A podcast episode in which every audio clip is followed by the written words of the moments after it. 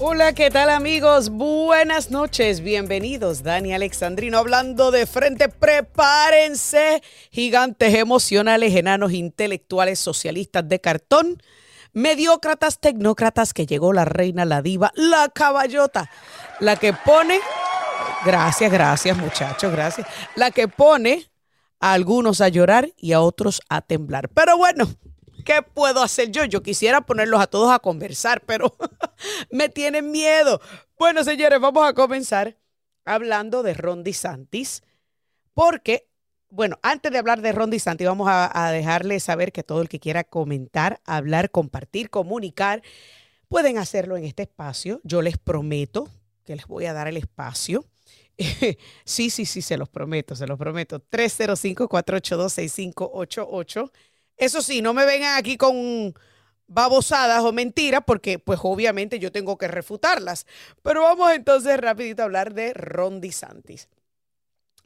Pues usted sabe que creo que la semana pasada o, la semana anterior, cuando salió el, el libro, creo que fue la semana pasada, yo le dije a ustedes que ya como que el panorama pintaba un poquito más a una posible contienda presidencial. ¿Se acuerdan que se lo dije?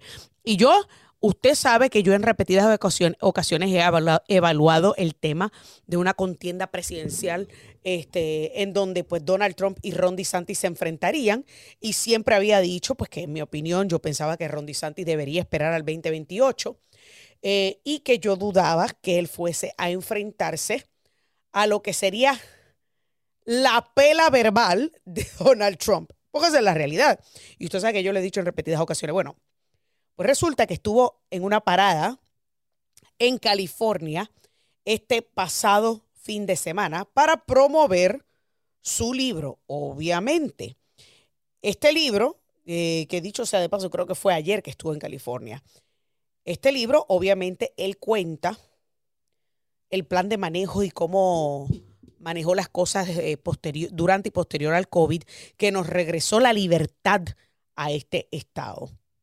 Pues señores, vamos a escuchar el primer audio surgido, que déjeme decirle, fue un, en California y se presentaron unas 3.000 personas a su tour de el, del libro. Eso es mucho que decir para un estado tan y tan prácticamente demócrata, cuasi socialista y, demo, y, y, y eh, comunista. Vamos a escuchar a Ron DeSantis. Hello, California. I know you guys got a lot of problems out here, but your governor's very concerned about what we're doing in Florida, so I figured I had to come by. And I can tell you, we had families move from the Pacific coast just for the fact that we had schools open in Florida when you didn't have them in many other, uh, many other states. We understood that the elite, the medical elite, whatever their intentions were originally, I don't know, but this devolved into something that became very political.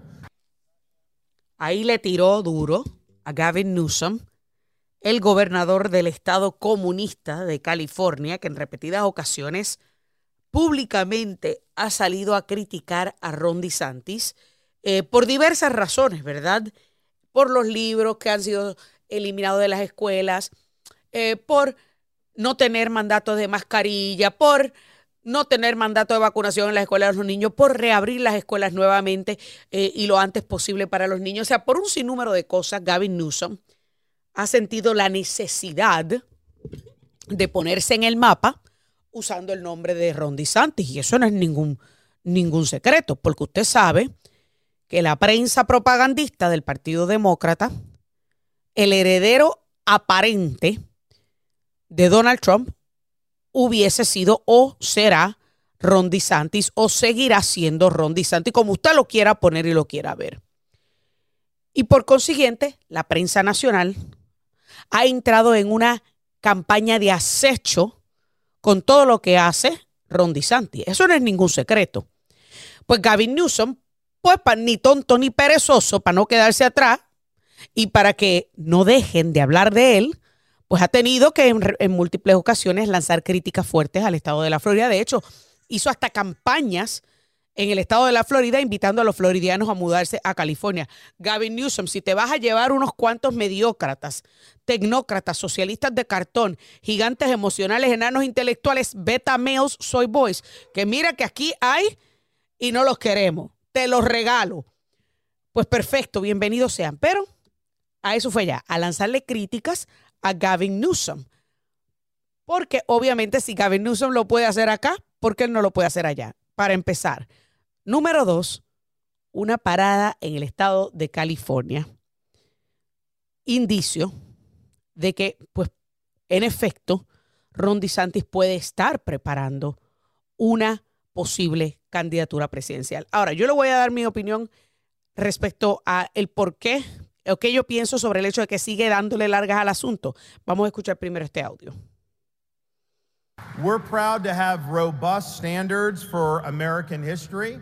and that means teaching all aspects of American history. We've got great uh, stories. Well, we've had pitfalls, and students need to learn all those. But we reject ideas like critical race theory in our K through 12 schools. Pues ahí está hablando, obviamente, sobre las intervenciones que ha tenido que hacer con los distintos currículums educativos, en donde en algunos lugares, como usted sabe, han intentado pasar como historia afroamericana cosas que tienen que ver con la comunidad LGBTQHIJK.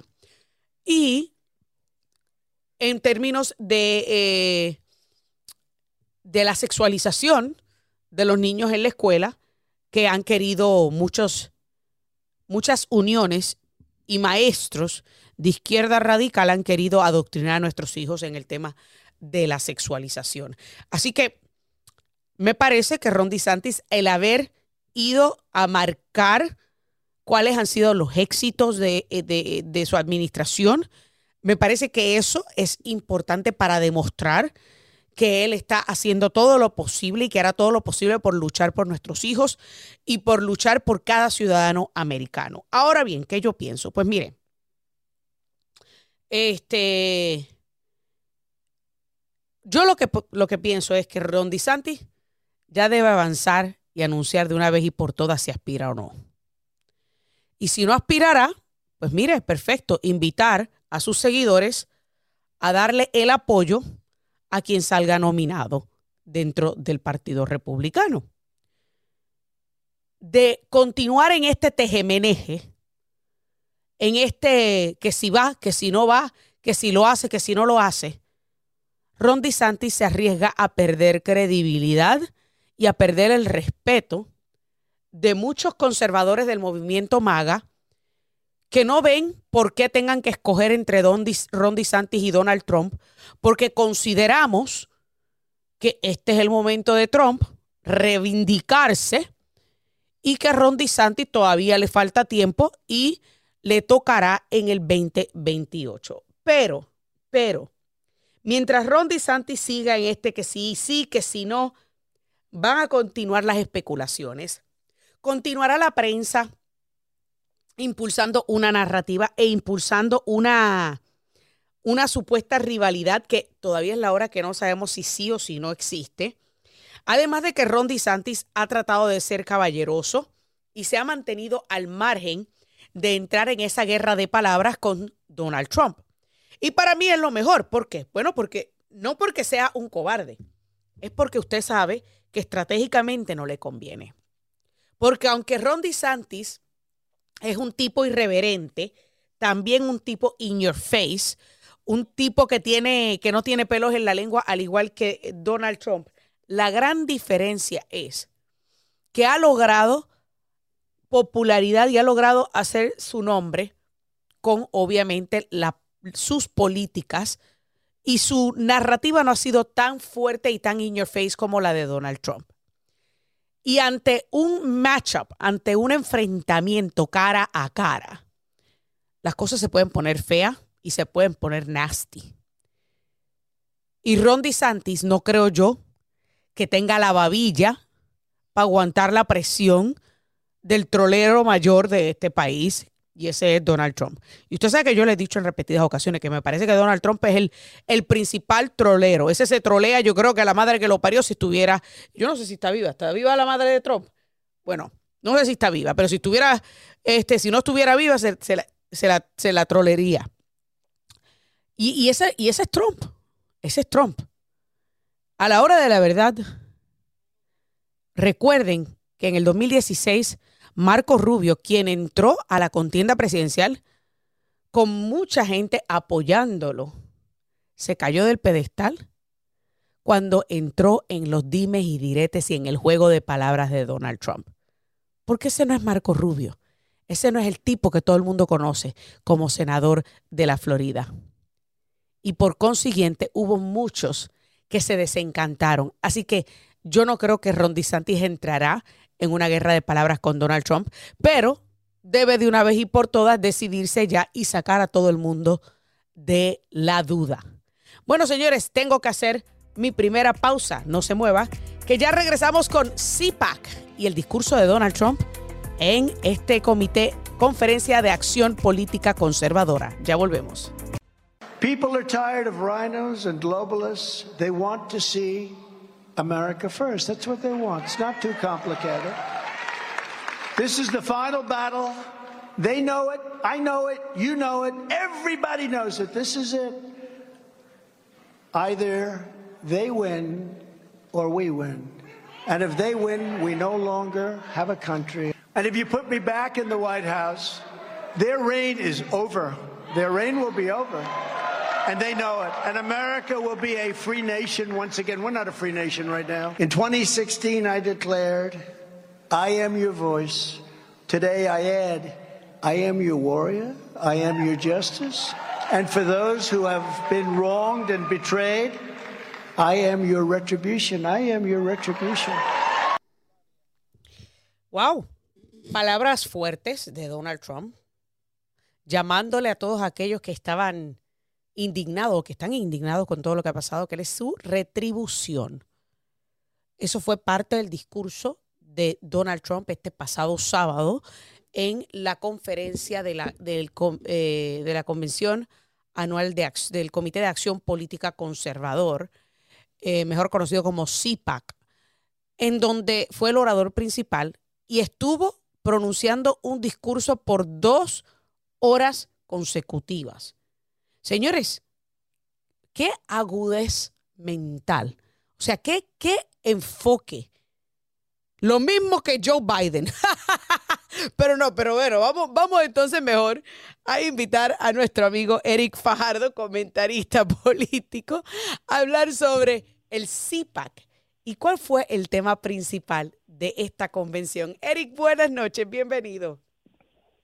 ¿Cómo estás, Dani? Un gusto estar nuevamente contigo. El tema principal del CPAC en Maryland, aquí cerquita de casa, a, unos, a unas cuantas millas, yo diría que más allá de lo que se discutió y más allá de la brillante intervención de, Donald Trump, que mira, así fuese su más acérrimo opositor, tú sabes que en la labor de consultor político eh, no siempre estás eh, donde te gusta estar, eres un técnico, más allá de que yo eh, estuviese en las antípodas, tengo que reconocer la maestría para leer el cuarto, para leer a su elector de Donald Trump. Es increíble, creo que es la antítesis de lo que ha pretendido.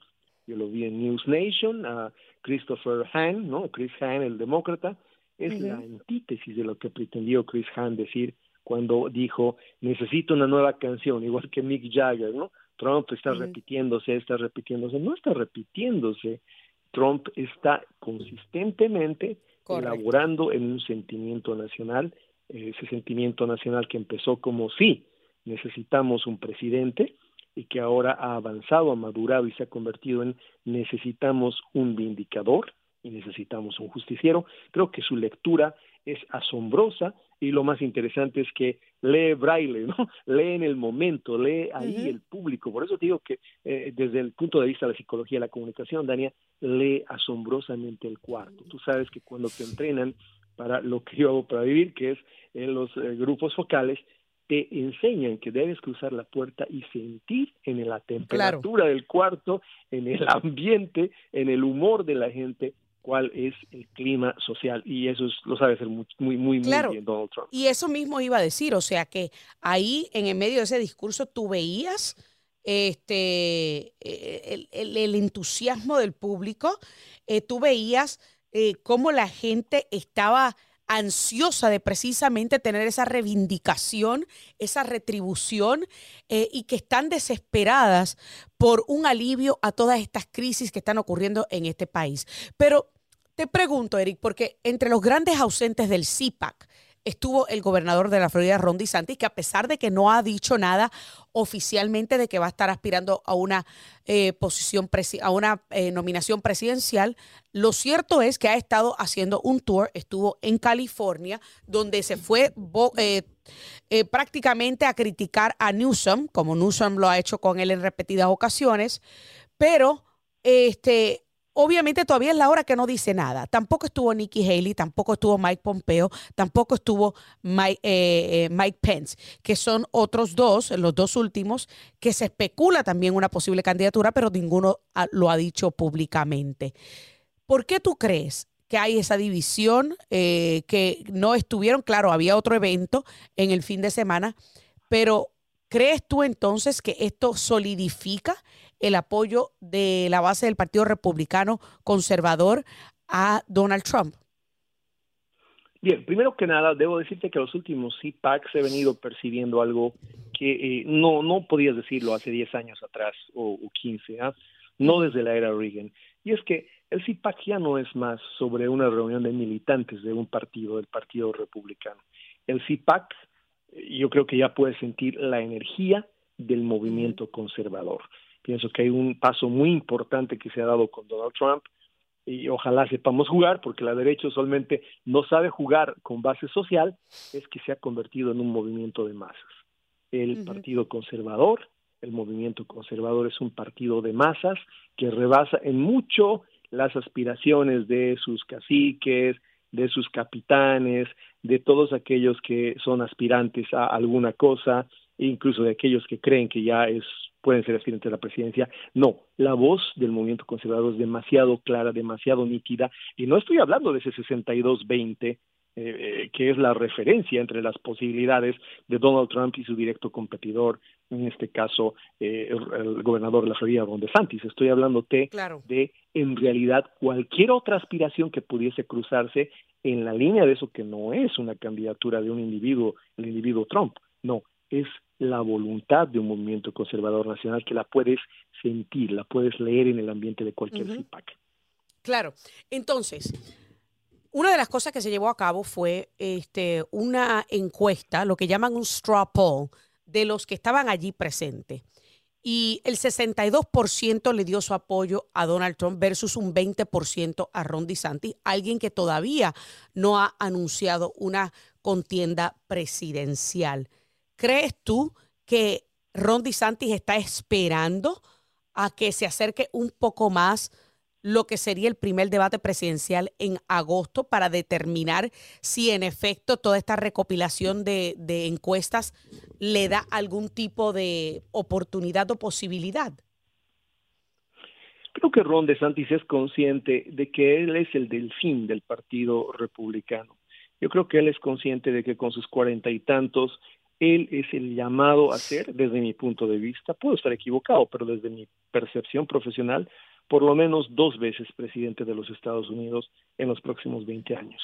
Eh, Ron DeSantis es el futuro, pero lo que hay que entender también es que lo que tenemos alrededor son encuadres y, y estos framings que va armando bueno, precisamente la prensa liberal, ¿no? Tratando de hacernos entrar en la idea de que existe una contienda, una guerra a muerte, una dialéctica que les permita a ellos cosechar de la división eh, conservadora entre Ron DeSantis y Donald Trump. Yo no creo que sea así. Incluso la ausencia de Ron DeSantis de este eh, CIPAC para mí no es un síntoma de una ruptura, una división entre ellos, sino más bien de que, y tiene seguramente asesores políticos muy buenos, eh, el gobernador, que Ron DeSantis ha entendido de que él no corre en el mismo carril que Donald Trump. No son lebreles corriendo por el mismo carril. Hay dos timings diferentes para ambos, hay dos momentos políticos distintos y hay dos estilos, dos marcas que sencillamente no podrían cruzarse ni tampoco juntarse eso en relación a algunas ingenuas percepciones que he escuchado por ahí Correcto. de que debería Trump haber una dupla Trump No. de Santis, ¿no? Estoy de acuerdo 100% contigo, Eric. Lo he dicho desde el principio, señores, no vean, no piensen que va a haber una dupleta de Ron DeSantis, eh, de Donald Trump con Ron DeSantis, eso no va a pasar, son dos figuras sumamente polarizantes, sumamente fuertes y los dos no son segundos de nadie, o sea, no, no, no están di- diseñados, si se puede llamar así, para ser el número dos de nadie. Y eso yo siempre lo he dicho. Y pero que, y, y me, y que qué bueno que hasta cierto punto tú coincides conmigo eh, eh, en pensar de que a lo mejor Ron DeSantis, y, y, y puede que estemos equivocados, está siendo asesorado a esperar su turno, ¿verdad? A, no enfrentarse, porque dicho sea de paso, no le ha respondido ninguno de los ataques públicos que le ha hecho Donald Trump. Él no le ha respondido y cuando han tratado la prensa de cuestionarlo, él ha respondido de manera muy elegante. No sé si tú has escuchado en nuestra profesión eh, el término se necesita uno para identificar a otro. Suena mejor en inglés, pero es, eh, mira, como consultor político te digo, yo creo que esa animad- animadversión retórica de Trump, que ciertamente se acabó, en este CPAC no ha habido alusiones eh, por nombre, ¿no? Personales Claro. a nadie, creo que ese es Roger Stone más que Donald Trump.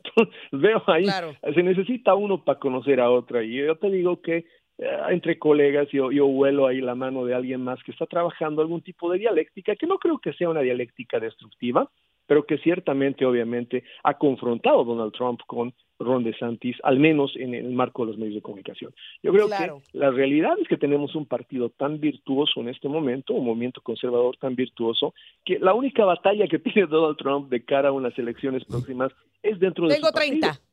Eso es así, dentro de Yo su partido.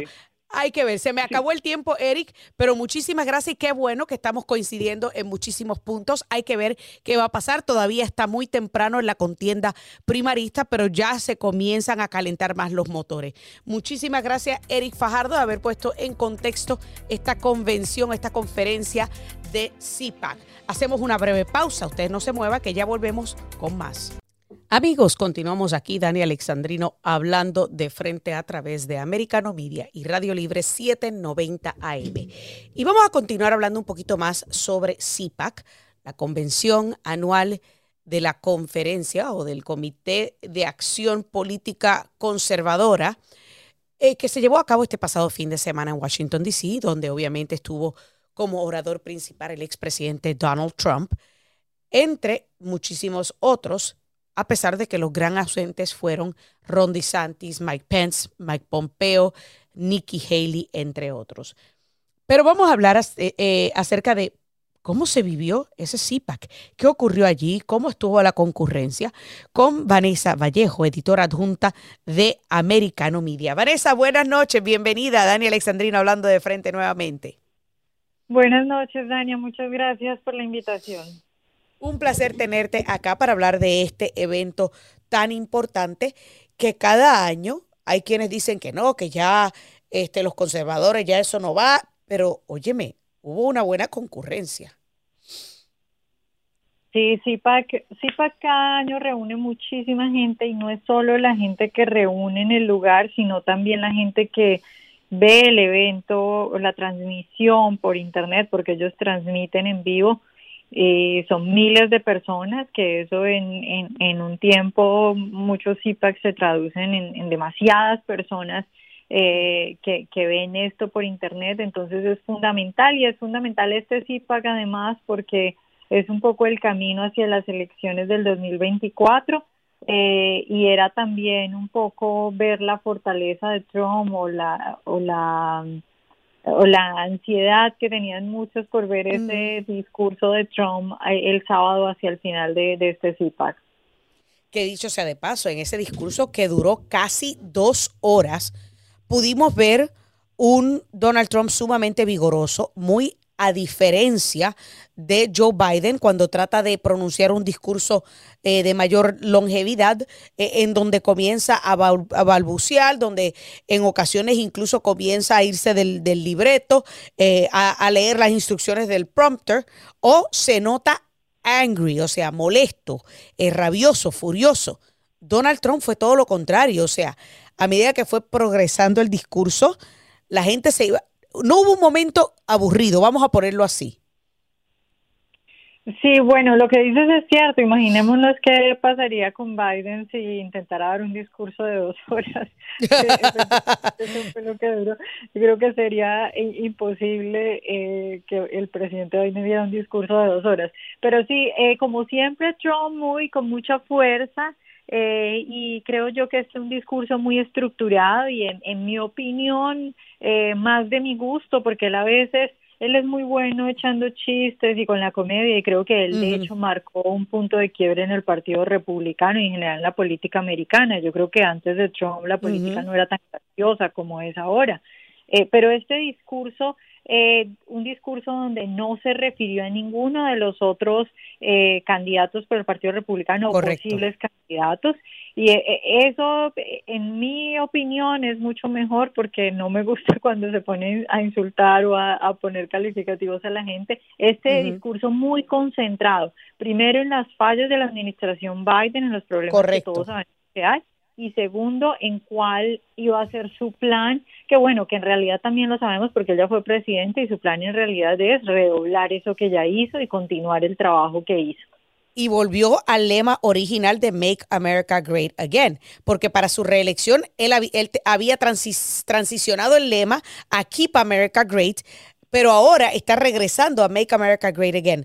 Y una de las cosas que dijo en el discurso es que la administración de Biden es la más corrupta en la historia de los Estados Unidos. ¿Cómo reaccionó el público a eso?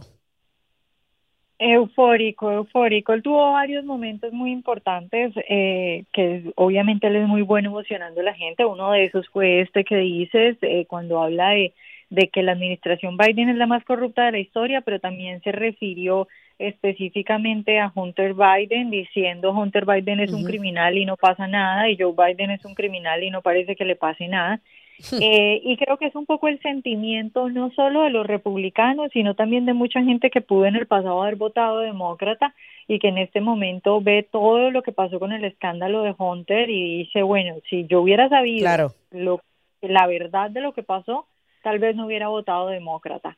Eh, entonces creo que sí ese punto muy fuerte también cuando habló de la política exterior y cuando recordó que él es el único presidente en la historia moderna eh, en cuyo periodo no se inició ninguna guerra. Ninguna guerra, correcto. No, guerras. Ese también fue uno de los momentos, eh, digamos, como más emocionantes para el público y también cuando habló, por supuesto, de China y de que fue uno de los que llamó a esto virus chino porque ya había pruebas de que era una fuga de laboratorio y que venía eh, del, del, Partido Comunista Chino. Claro que él da este, él pronuncia este discurso en un momento donde todo lo que él había dicho, que la prensa cogió y barrió el, barrió el piso con él, que lo desmintió públicamente, todo ha resultado ser cierto. O sea que el tiempo nuevamente le ha dado la razón a Donald Trump y encima de eso, todavía sigue teniendo un gran apoyo de la base conservadora porque en una encuesta que se llevó a cabo obtuvo el 62% del apoyo de, los que estaban allí, comparado a un 20% que apoyó a Ron DeSantis. ¿Tú crees que entonces Donald Trump está prácticamente ya cómodamente encaminado a convertirse en el nominado? Yo creo que él sigue, como lo muestran las encuestas, sigue siendo el más fuerte. Eh, yo creo que en política todo puede cambiar y muchas veces nos hemos llevado sorpresas. Eh, de hecho, él mismo fue una sorpresa cuando ganó el, eh, la presidencia. Entonces nunca hay que confiarse, nunca hay que dar las cosas por sentado y obviamente Ron DeSantis también es un buen político, ha hecho muchas cosas buenas, entonces eh, creo que si bien Trump es muy fuerte y sigue siendo muy fuerte en la base, pues cualquier cosa puede pasar. Ahora bien, sí es claro que Trump tiene una ventaja eh, creo que muy grande y es que él a todo puede decir yo ya lo hice. Eh, y otra de las cosas también muy importantes es lo que mencionabas ahora, Dania, muchas de las cosas que él dijo eran verdad y lo acusaron por todas esas cosas, le inventaron miles de mentiras eh, y él ahora puede decir todo lo que yo dije es cierto y puede eh, ya mostrar con pruebas que todo lo que dijo era cierto. Entonces, obviamente tiene una ventaja muy grande por todas estas cosas. Claro, claro. Y, y una de las cosas que, que, te pregunto, porque entre, los, entre otros de los ausentes estuvieron los líderes de, eh, legislativos, o sea, McCarthy y Mitch McConnell no estuvieron tampoco ahí. ¿Qué ¿qué mensaje envía esto? De que los dos líderes actualmente activos del Partido Republicano en Washington no estuvieron presentes en CIPAC. Yo creo que en general ese fue como el comportamiento de la clase o de los líderes políticos eh, un poco republicanos de Washington. Yo creo que la gente que faltó en este CIPAC, que era esa gente de Washington muy... Eh, eh, los rhinos, los rhinos. y, y muy esa gente que bueno que, que obviamente no quiere a Trump eh, y que decidió no ir a CIPAC, lo cual yo creo que es una lástima porque porque creo que CIPAC en medio de todo reúne diferentes voces y diferentes líderes que ni siquiera son eh, políticos, sino que son influencers conservadores. Eh, y creo que sigue siendo un evento. Yo sé que mucha gente ha dicho que esto ya no es CIPAC, sino TrumpPAC y lo que tú quieras, pero sigue siendo un evento que reúne a los líderes conservadores del momento. Entonces, eh, creo que es un error de esta gente no asistir y obviamente el mensaje es no estamos con Trump, pero bueno, eh, igual Trump no es un candidato que haya salido de, de todo el apoyo republicano, es un candidato que desde siempre se estuvo peleando con el Estado. Entonces, él sabe cómo le Correcto, correcto. Bueno, hay que ver qué va a pasar. Eh, muchas cosas se están diciendo. Ron DeSantis estuvo ayer en California, donde dicho sea de paso, también pronunció su propio discurso y se ha mantenido bastante alejado de entrar en dimes y diretes públicos y en controversias con Donald Trump. Eh, así que hay que ver qué va a pasar. Todavía estamos joven en esta contienda presidencial primarista, pero lo cierto es que se acerca el primer debate para agosto. O sea que de aquí a agosto cualquier cosa puede pasar. Podemos ver uno o varios candidatos presidenciales más para el Partido Republicano. Así que qué bueno que todo se dio bien allá en CIPAC, que la base republicana conservadora todavía sigue estando eufórica y que todos están en una, tienen un tema en común y es rescatar a los Estados Unidos de América de la perdición y de la destrucción encaminada por parte de los demócratas. Así que Vanessa Vallejo, nuestra editora en conjunto de Americano Media, muchísimas gracias por estar con nosotras, eh, con nosotros aquí esta noche en Dani Alexandrino hablando de frente. Muchas gracias, Dani. Un saludo a todos los que nos escuchan. Bueno, amigos, ahí ustedes escucharon a Vanessa. O sea, eso fue un breve recap de lo que ocurrió allá en Washington con esta convención y esta reunión de conservadores que dicho sea de paso, estuve leyendo recientemente que no solamente es la convención de conservadores más grande de los Estados Unidos, sino también la convención y reunión de conservadores más grande en todo el mundo porque vienen conservadores de distintas partes del mundo para presentarse ahí. Eh, vi gente de, de Vox, del partido Vox eh, de España, así que estamos hablando de que este lugar reúne a todos aquellos que aman a sus respectivas patrias y que quieren evitar la destrucción a manos de los izquierdistas.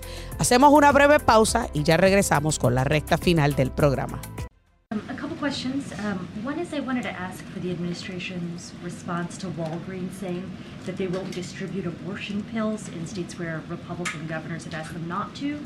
Um, want to know what you all are thinking, and are you concerned that other pharmacies who have been threatened with potential legal action will follow suit? So, elected officials targeting pharmacies and their ability to provide women with access to safe, effective, and FDA approved medication is dangerous and just unacceptable. This is all a part of a continued effort by anti abortion extremists who want to use this arcane law to impose a door, uh, backdoor ban on abortion. Ay, Karim, Karim, Karim Jean-Pierre, por favor, por favor, déjate de estar haciendo gaslighting. Eso eh, no hay una forma de describir eso en español, pero eso es cuando usted escucha a una persona que le da vueltas al asunto y vuelve y entra en este en esta forma de alargar el tema para no responder la pregunta. Pues señores, ahí estaba Karine Jean-Pierre hablando sobre obviamente que esto de estos estados ir detrás de estas farmacéuticas a la hora de distribuir estas píldoras X, Y, Z. Bueno, claro, porque lo que pasa es que Walgreens, Walgreens enfrentó críticas públicas porque básicamente estarían distribuyendo estas pastillas porque sencillamente en los este, attorney generals han dicho, porque lo que buscaba la administración de Joe Biden es que la pastilla pueda ser enviada a concesión, o sea, a su casa, para que incluso una menor de edad, sin el consentimiento de sus padres, pueda tomarse esta pastilla y abortar una criatura, a pesar de que hay ciertas restricciones y ciertos límites que prohíben la distribución de esta pastilla, como por ejemplo que no debe ser utilizada después de las 10 semanas de gestación, que no puede ser utilizada antes de cierta edad. Y muchos estados, particularmente demócratas, al igual que esta administración, buscaba proveer, como de costumbre, a través de un burócrata, un set de reglas para permitir la distribución a concesión de estas pastillas. Y estos fiscales generales amenazaron con acción legal contra la compañía en caso de incurrir a la distribución mediante esta autorización de los burócratas.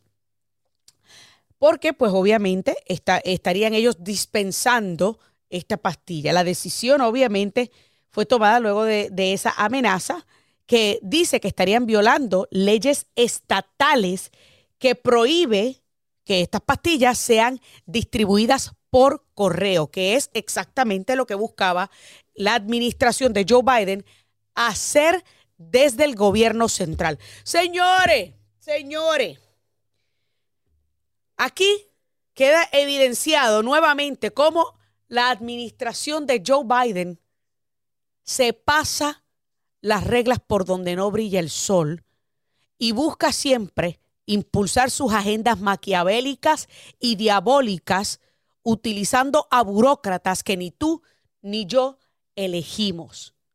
Esa es la realidad. Lo han hecho en repetidas ocasiones y esta no era la excepción. Así que qué bueno que Walgreens desistió de seguir adelante con ese plan macabro. Vamos a ver, me están diciendo que tengo una llamada telefónica. Buenas noches, Dani Alexandrino hablando de frente. ¿Con quién hablo? Anónimo, anónimo, Adela. Anónimo, dale. Anda, anda por aquí, tú sabes que tengo la llamada, tiene que ser rápido porque me rastrean y me buscan. Y te buscan. Después lo, lo, tienes que tirar después al lago el teléfono, ¿ok? dale, dale.